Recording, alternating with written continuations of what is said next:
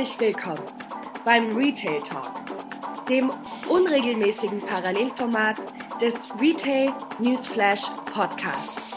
Mit spannenden Gesprächspartnern werden hier unterschiedliche Perspektiven der Retail-Landschaft beleuchtet.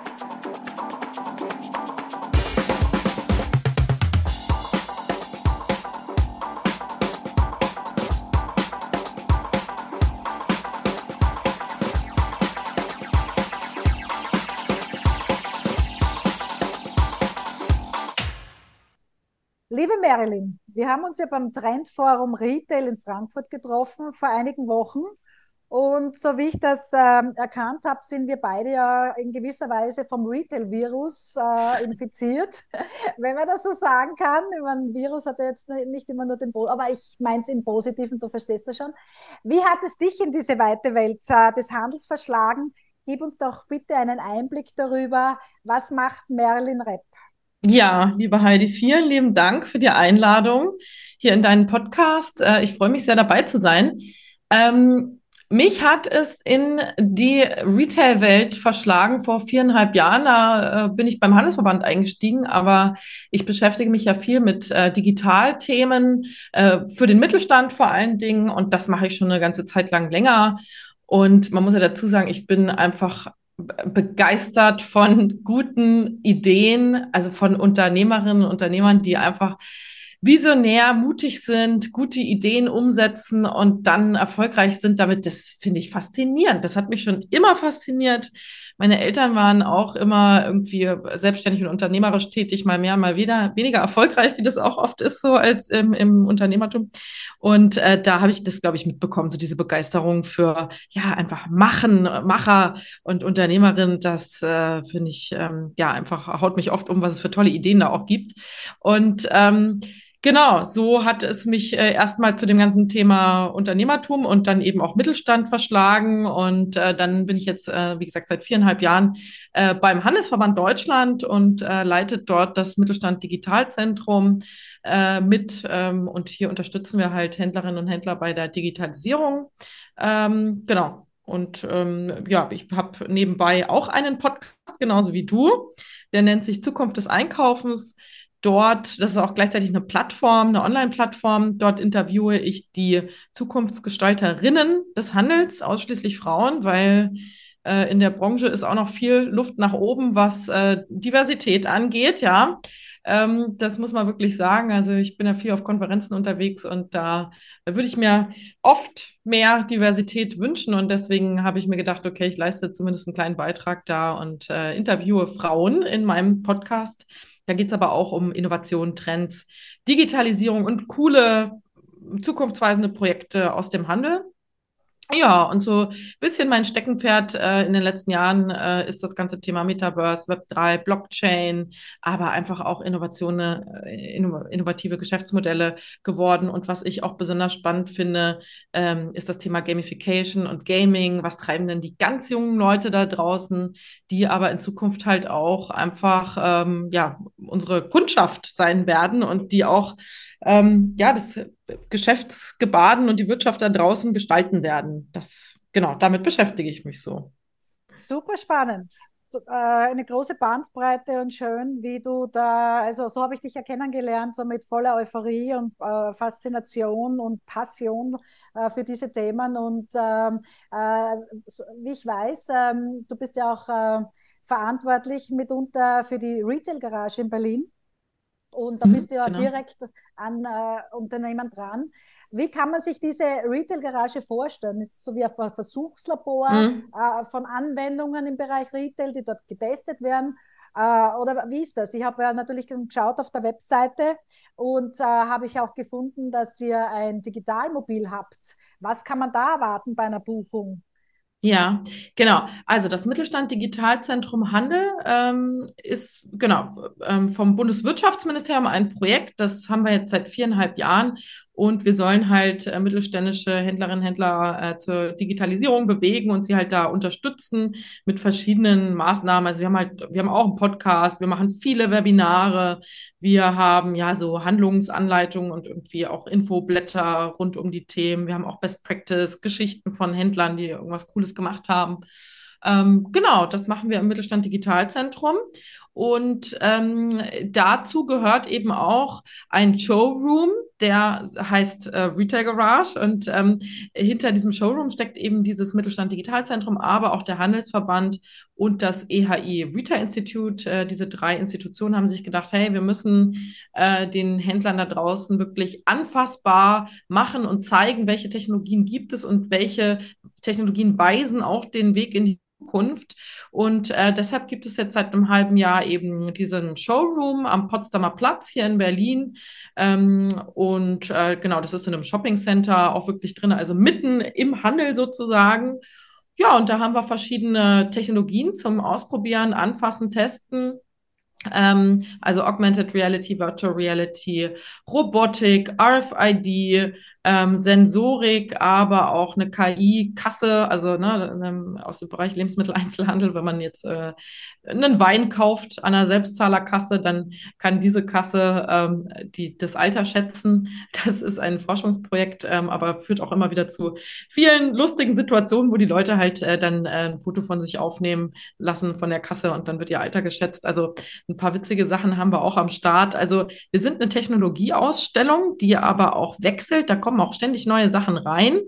Und wir äh, sorgen natürlich auch für Kontexte dann. Ne? Also wir erklären jetzt nicht nur die Technologie, sondern sagen halt, okay, das ist spannend in Zukunft, weil oder der Handel hat im dem Bereich dieses Problem und deshalb könnte das eine Lösung sein oder ist das eine Lösung und dahin geht es in Zukunft. Aber wir sind nicht nur eine Ausstellungsfläche für Technologien, sondern wir ähm, haben auch viele ja, Workshops ähm, und Events vor Ort. Also wir sind auch ein Begegnungsort und das ist uns auch ganz wichtig, dass da Austausch stattfindet. Also wir haben dann oft äh, Führungen, da ist dann irgendwie der Professor äh, von irgendeiner Uni dabei und dann kommt noch die Marketingleiterin aus dem Handel dazu und dann kommt vielleicht noch, kommen noch ein paar Schüler äh, dazu, die gerade spontan sind, äh, da sind und die unterhalten sich halt rund um das Thema Handel der Zukunft und das finde ich schon sehr spannend und macht Spaß.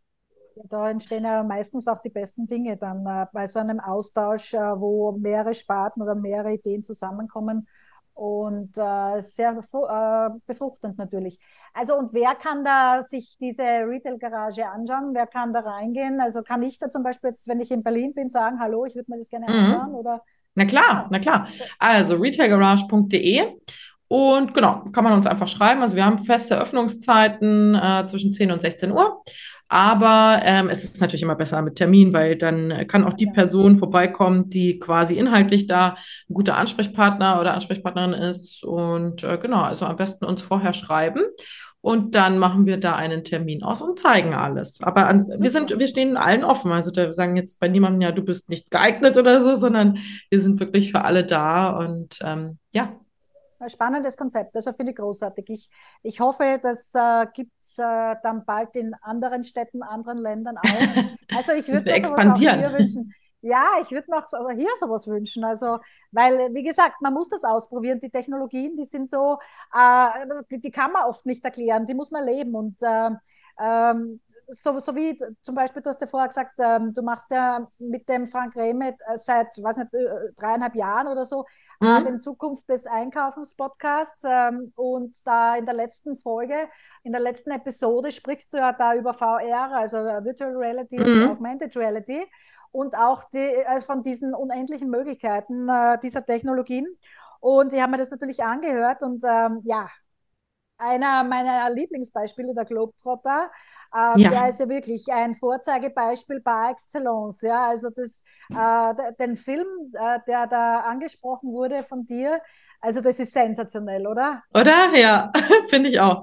Äh, das ist ja eines meiner Lieblingsprojekte im Moment, mit dem ich hausieren gehe. Also man muss ja wissen, ich bin viel unterwegs. Also ich schreibe viel als Autorin. Ich habe bei dem Podcast und ich bin auch sehr viel auf äh, Bühnen unterwegs, mache Vorträge und äh, in Panels eben.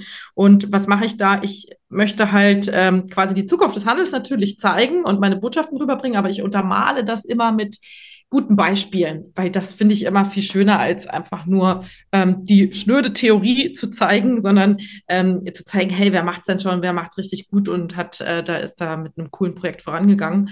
Und ähm, ja, das Thema Augmented und Virtual Reality oder insgesamt Technologien auf der stationären Ladenfläche, finde ich, muss man auch manchmal aus einer neuen Perspektive sehen, nämlich nicht immer nur aus der Perspektive, ich habe Produkte und will diese verkaufen und wie kann ich meine Produkte in den Mittelpunkt stellen, wie kann ich meine Produkte äh, noch besser vermarkten, sondern mal einen Schritt zurückgehen, Abstand nehmen davon und ähm, sich überlegen, wie kann ich denn äh, Kunden binden, Kunden äh, schaffen, wie kann ich begeistern, wie kann ich eine Erinnerung schaffen an mich und meine Marke und diesen Besuch hier.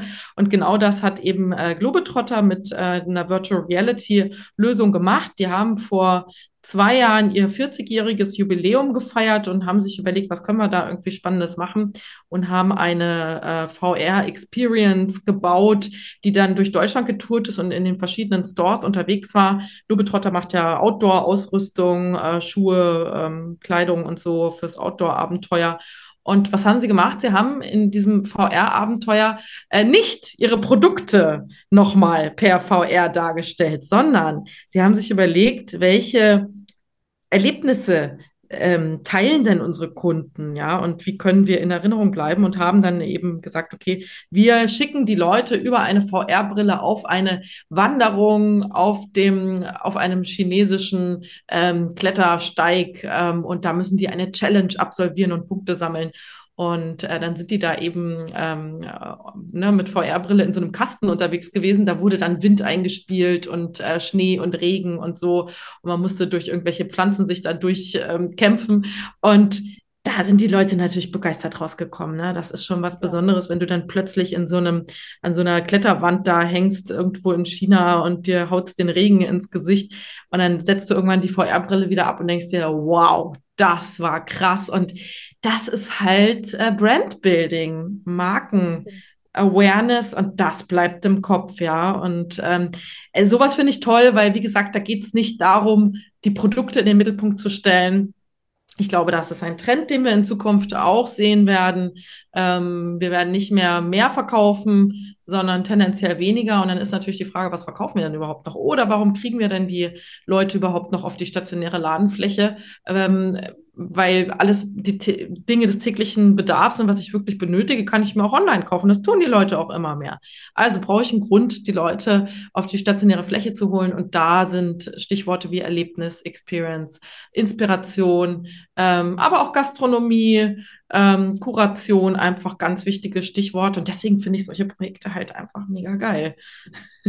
Das ist richtig. Also das Geschäft in Köln ist ja auch total schön, also über mehrere Etagen, beziehungsweise ja. warst du schon in Bonn. Die haben ja ein Rethink Geschäft eröffnet äh, vor nicht allzu langer Zeit. Ja, ich weiß, ich habe gelesen. Nachhaltig, genau. Alles nachhaltig, das haben sie alles übernommen von, das ja. war Elektrogeschäft äh, genau. davor und das haben sie umgebaut und fand ich auch eine, eine gute Idee mal. Ja? Also mal nicht nur immer alles raus, weg, neu, sondern ja. was kann ich mit den Ressourcen, die ich ähm, äh, da habe, was kann ich damit machen? Und äh, genau. äh, ja, sehr vorbildlich. Und man kann ja auch die Produkte, wenn man Berg geht, kann man die Produkte oder beim Badeln kann man sich ausbohren. Die machen dann auch so Workshops mhm. und so Community-Building-Programme. Also ähm, ja, sehr vorbildlich, muss ich sagen. Aber äh, von, von, von diesen äh, ähm, Erlebnissen äh, gibt es natürlich auch andere Erlebnisse, die ganz einfach äh, umzusetzen sind. Äh, mhm. Mit einer Geschichte, die ja schon nicht mehr neu ist. Ich meine, QR-Codes, oder? Ja, ja, ja. Ja, ist verrückt, ne? Also die QR-Codes, äh, ich weiß es gar nicht, wie lange gibt es die? Seit 20 Jahren? Ähm, jedenfalls haben die sich ähm, extrem durchgesetzt jetzt durch die Corona-Pandemie. Ne? Also man kennt das ja alles noch, da musste man dann irgendwie nachweisen, dass man da ist oder man konnte sich die Karte dann äh, in der Gastronomie äh, angucken über den QR-Code. Also der QR-Code hat sich um, äh, durchgesetzt in der Pandemie und dadurch ergeben sich für meine Begriffe völlig neue Möglichkeiten, vor allem für die also Geschäftsmodelle, die halt sehr analog unterwegs sind. Ne? Weil ich kann durch den QR-Code die echte Realität mit der virtuellen beziehungsweise der digitalen Welt verbinden. Ja, und äh, das ist natürlich gerade für eine Branche, die ähm, ja oftmals in Konkurrenz steht mit dem E-Commerce, ja, die halt super viele Daten haben über ihre Kundschaften.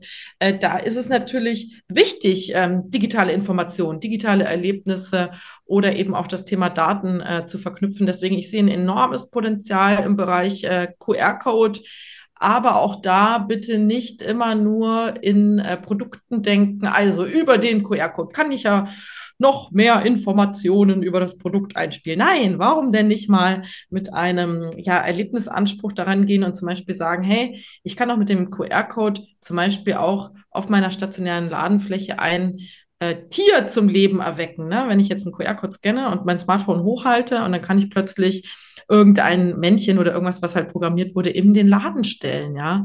Und da habe ich ein tolles Erlebnis, der kann irgendwas sagen, der kann äh, zu etwas auffordern. Oder zum Beispiel eine Schnitzeljagd äh, durch den Store. Ne? Also wer die fünf QR-Codes im Laden ähm, gefunden und dann eben auch gesammelt hat, der kriegt dieses oder jenes.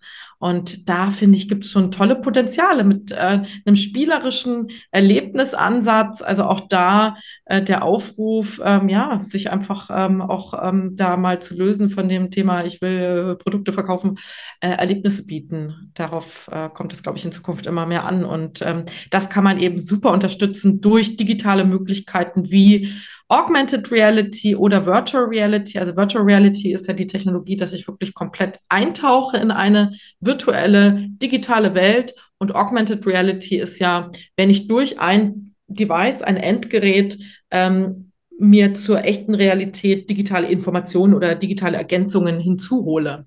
Das macht ja zum Beispiel auch IKEA äh, mit der IKEA Place App. Das kennen die meisten.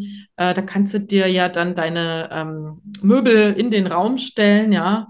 Also immer noch sehr nah am ursprünglichen Geschäftsmodell, sag ich mal, dran. Also die Produkte anschaulich dargestellt, aber es ist ein echter Mehrwert, ne? Ich kann ja. gucken, passt das Ding wirklich hier rein? Wie ist das hier von der Größe oder von der Farbgebung? Ähm, ja, das ist Augmented Reality und ich sehe da viel Potenzial. Ja, das ist ein enormer Mehrwert. Also äh, man, man kennt sie auch vielleicht, es gibt ja Brillengeschäfte, die damit schon arbeiten, nicht? Ja. Wo man sich dann diese, diese Brillen quasi au, aufsetzen kann und sofort sieht, äh, ob, ob, ob die Brillenfassung einem steht oder nicht. Also äh, da gibt es ja wahnsinnig tolle Möglichkeiten und natürlich in Zukunft hoffentlich äh, noch ganz viel mehr. Genau. Wenn wir, wenn wir weitergehen und uns anschauen, wir haben ja jetzt auch in letzter Zeit immer wieder gehört von diesem digitalen Zwilling, wo man dann quasi ähm, der eigene Körper eingescannt wird und wo man dann halt einkaufen kann und natürlich auch dementsprechend die Ware äh, dann vorgeschlagen bekommt, die eben zu, passend zur Figur ist, beziehungsweise ähm, hat man dann natürlich äh, weniger Rücksendungen und äh, mhm. ist natürlich nachhaltiger.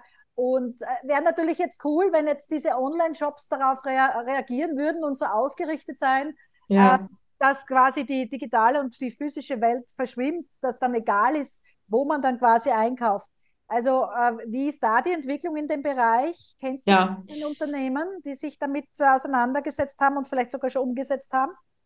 Ich sag mal so, die Tendenz ist da weil der Druck ist enorm hoch. Also du bist ja auch viel im äh, Fashion-Bereich unterwegs, natürlich äh, stationär, aber du weißt mit Sicherheit auch, die Retourenquoten im Online-Fashion-Handel sind eine Katastrophe.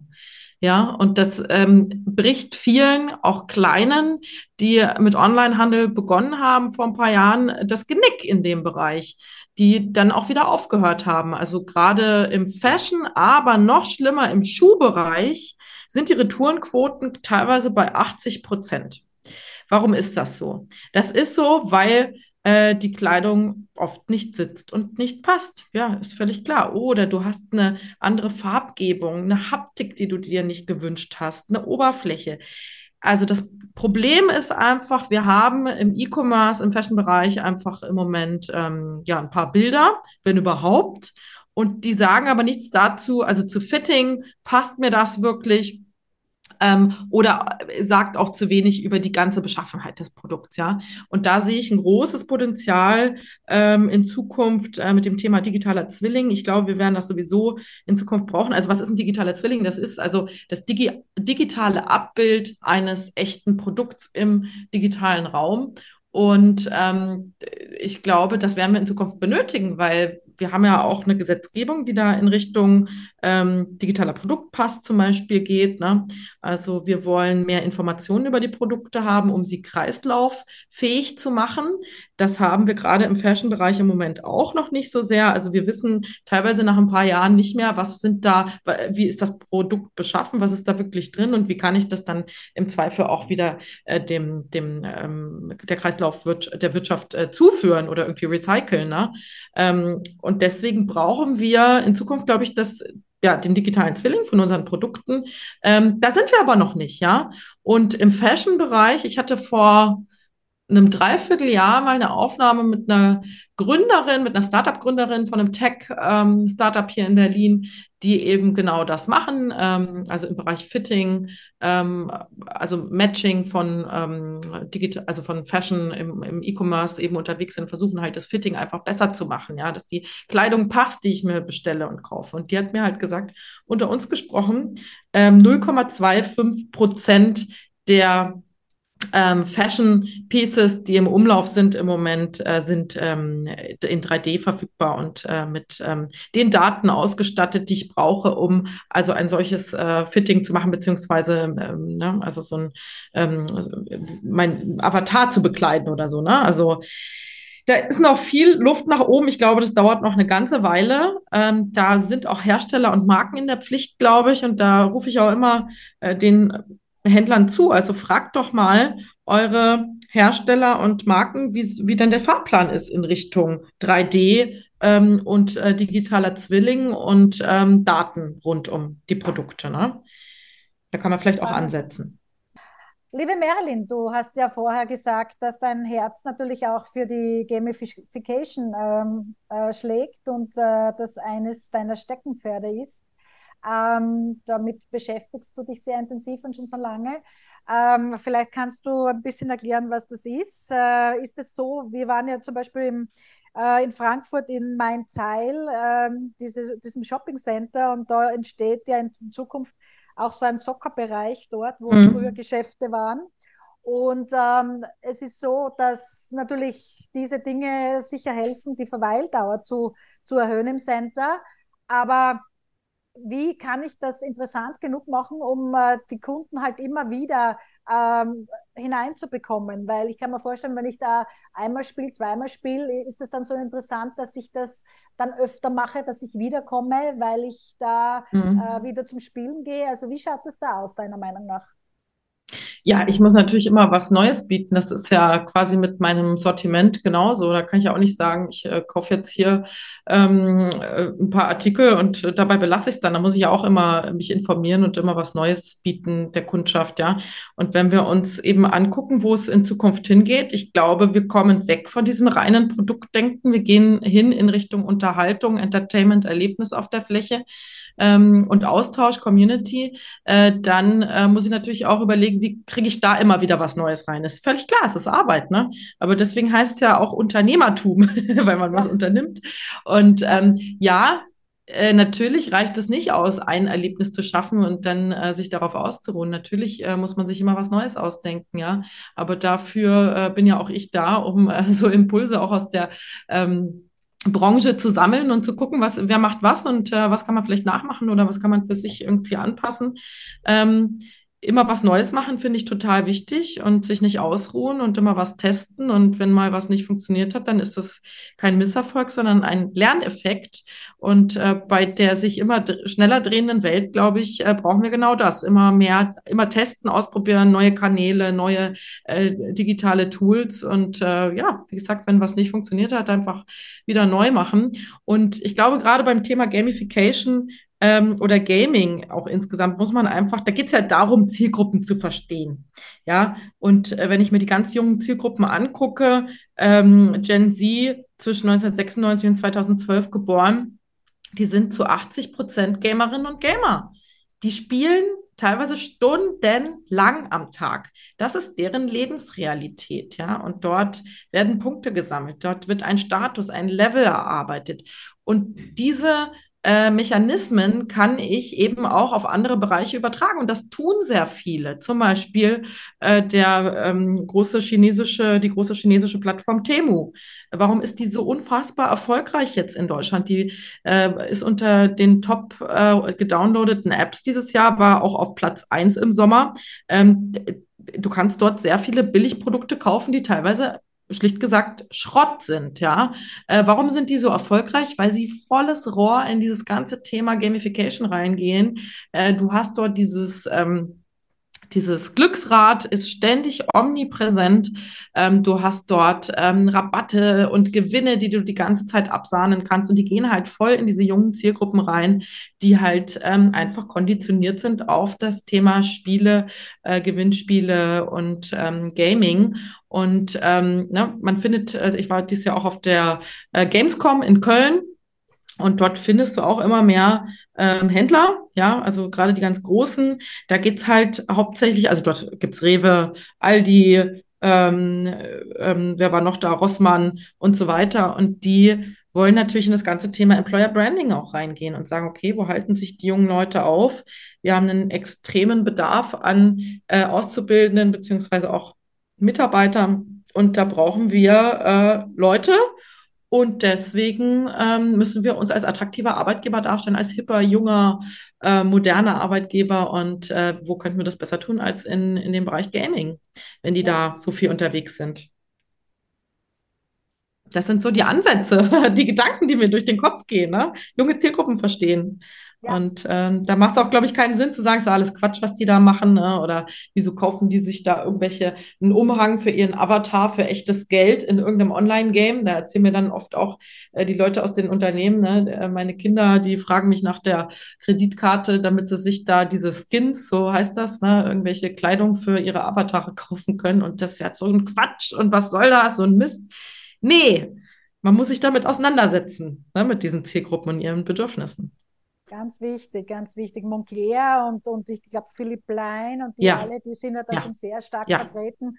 Und ich meine, ich muss jetzt sagen, ich habe mir da auch so ein, so ein äh, Appartement gebaut. Ich habe so ein Penthouse mit Swimmingpool äh, in, in einer digitalen Welt und äh, kann mir da dann meine Möbel kaufen und dies kaufen und jenes kaufen. Also das hat schon was. Ich meine, jetzt bin ich nicht Gen Z, aber, aber auch äh, wenn man da ein bisschen äh, interessiert ist und äh, neugierig, macht es auch äh, in meinem Alter Spaß, muss man sagen. Also muss man wirklich genau. Äh, anmerken.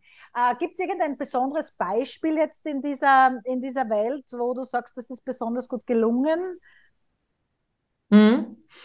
Ähm, es gibt viele tolle Beispiele. Ähm, also ich hatte ja jetzt irgendwie so im Gaming-Bereich irgendwie schon größere Unternehmen angesprochen, die halt da extrem aktiv sind. Ähm, es gibt ein tolles Beispiel ähm, von einem Mittelständler, der ein NFT-Projekt gemacht hat äh, und auch ganz äh, doll in diese jungen Zielgruppen eben reingegangen ist. Das ist Deitas.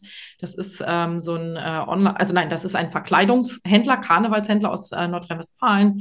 Die haben 31 Stores, also durchaus ein Mittelständler, stationäre DNA, die sind aber auch so auf diesen NFT-Hype vor anderthalb Jahren aufgesprungen und haben eben NFTs äh, rund um ihre Marke Deitas äh, verkauft. Und dann warst du Teil der Community und bekommst da eben auch ähm, ja, Zugang zu einer Community rund um Verkleidung und Karneval und so weiter. War sehr erfolgreich. Ähm, das fand ich spannend. Ähm, dann gibt's noch eine spannende äh, Marke oder auch Händler Kicks weiß nicht, ob du die kennst, die ähm, kommen ja so aus diesem ganzen Basketballbereich, verkaufen aber auch ähm, eben Sneakers, äh, stationär auch, ähm, also kommen aus dem stationären Bereich, wenn ich das jetzt äh, richtig darstelle, aber eben sind auch sehr viel online unterwegs und gehen auch in diese ganze ähm, ja, Gen Z äh, rein und versuchen da auch mit ähm, ihrer Kundenbindungsanwendung, ihrer Loyalty-App ähm, halt so auf dieses ganze Thema Gamification zu gehen. Da kann man verschiedene Levels sich erarbeiten und die machen auch Kooperationen. Also super spannend. Ne? Das Thema Kooperation finde ich auch nochmal ein ganz spannender Ansatz. Das muss auch nicht immer ganz groß gedacht sein. Warum nicht einfach mal in der Einkaufsstraße gucken, äh, wo man ähm, ja ähnliche Zielgruppen hat und äh, gemeinsame Sache machen, ne? gemeinsame Angebote schaffen für die Zielgruppen. Genau, Kooperationen ist ein wichtiges Thema. Also ähm, ja, viel zu wenig, viel zu wenig umgesetzt, muss mhm. ich sagen. Und ich meine, das ist ein Win-Win für, für, für beide, ja. Also und nicht nur für die, die, die beiden, die Kooperationen eingehen, sondern auch natürlich für den Kunden, weil der genau. natürlich ein ganz anderes äh, Bild äh, bekommt. Ähm, jetzt von dieser ähm, Welt, von dieser digitalen Welt und äh, von, von, von dieser Spielewelt zurück wieder ins richtige Leben. Ähm, wie wir wissen, du, du wohnst in Berlin. Und äh, Berlin ist ja dafür bekannt, dass ja immer was los ist. Ähm, Berlin gibt es auch sehr viele Geschäfte, die immer dort äh, quasi zuerst eröffnet werden. Also das letzte, was mir so äh, eingefallen war, war zum Beispiel Byredo in der äh, Schönhausener Straße oder mhm. rundherum ist ja auch immer ähm, ein neues Event nach dem anderen. Und ich, mir kommt es so vor, dass Berlin so eine Art Test ähm, äh, Stadt ist für mhm. den einen oder anderen.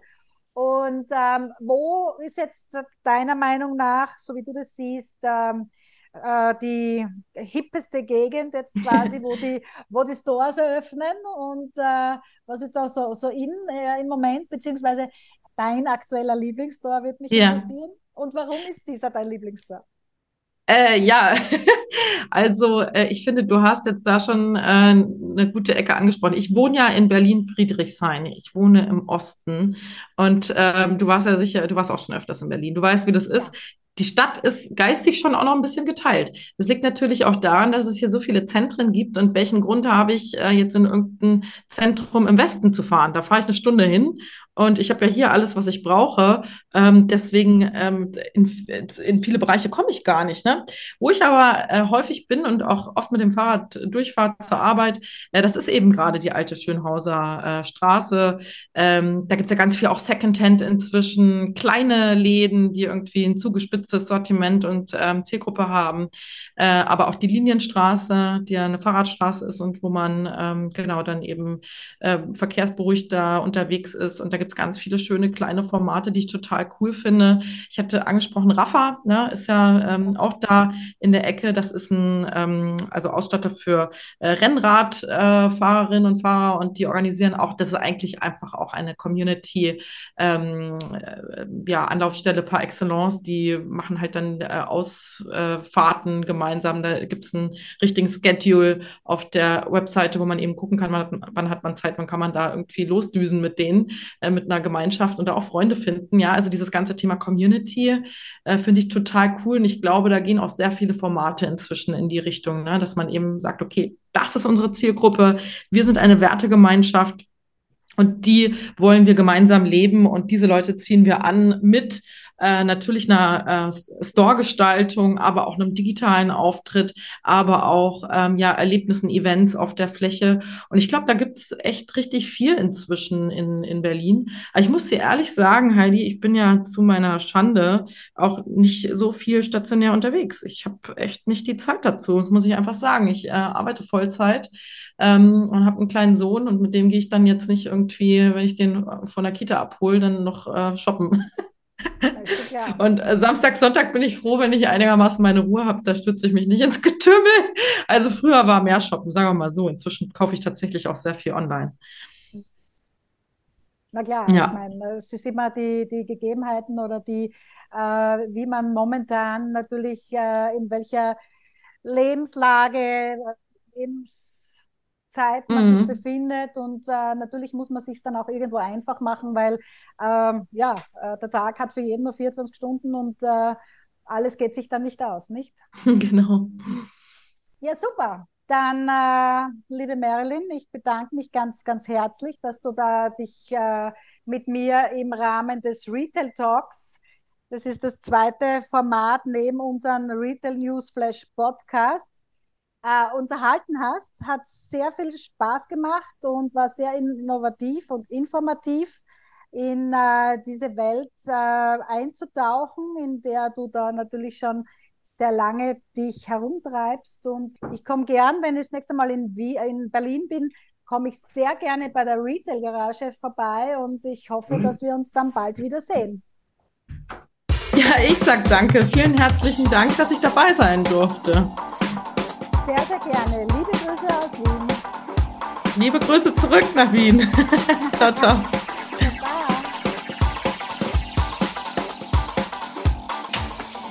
Das war eine Ausgabe des Retail Talks, dem unregelmäßigen Parallelformat des Retail Newsflash Podcasts mit Anna Hegenbart und Heidemarie Kritz.